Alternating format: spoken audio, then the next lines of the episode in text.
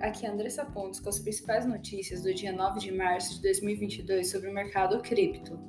Hoje vamos falar sobre o principal e-commerce da América Latina sofrendo com invasão hacker, projeto para nova moeda oficial no Brasil, governo dos Estados Unidos vaza informação sobre ordem executiva de Joe Biden e mais. Mas antes, se liga nesse recado. Precisa de dinheiro? Gaste em real e guarde seu Bitcoin. Use crédito com garantia cripto e aproveite os juros mais baixos do Brasil.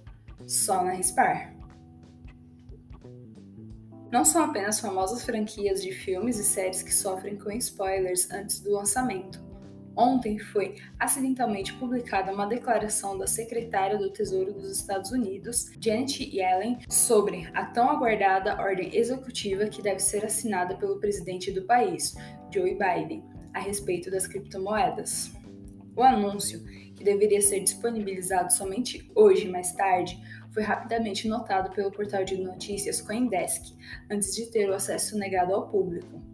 Na declaração, Yellen afirma que a ordem executiva é histórica e exige uma abordagem coordenada e abrangente da política de ativos digitais, que apoiará a inovação responsável e pode resultar em benefícios substanciais para a nação, consumidores e empresas.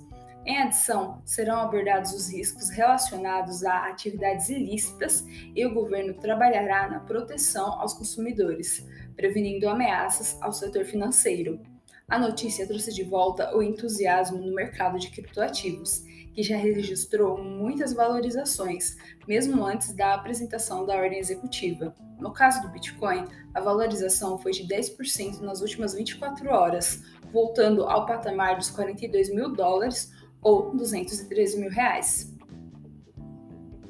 O Mercado Livre, maior rede de e-commerce da América Latina, confirmou à Comissão de Valores Mobiliários dos Estados Unidos ter sofrido um ataque hacker ontem. O acesso não autorizado foi diretamente no código-fonte do Mercado Livre. E, segundo nota da empresa, os invasores conseguiram acessar os dados de cerca de 300 mil usuários da plataforma, que tem cerca de 140 milhões de clientes cadastrados.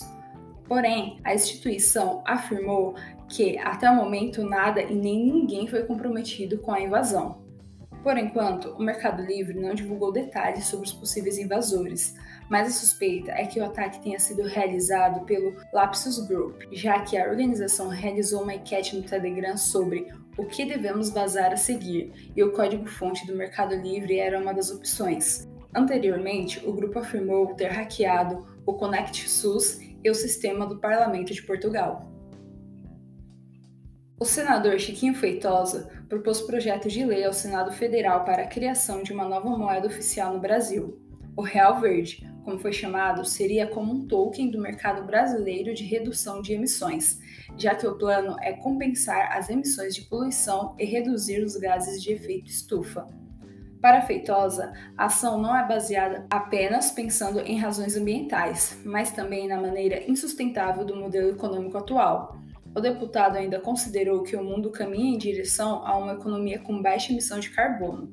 Além disso, a ideia é que o Real Verde funcione através da tecnologia blockchain. Após ser apresentado ao Senado, o PL está aguardando o posicionamento na Casa Legislativa.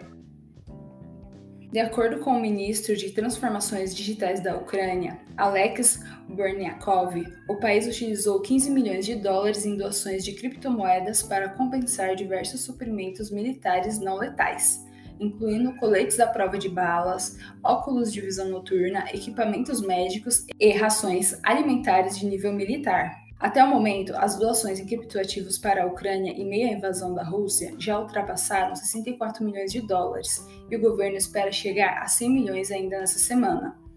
Pois é, quando todo o resto falhar, você pode confiar nas criptomoedas. Então, não troque o Bitcoin, melhor ativo da década, por papel colorido. Chama Rispar e Hold.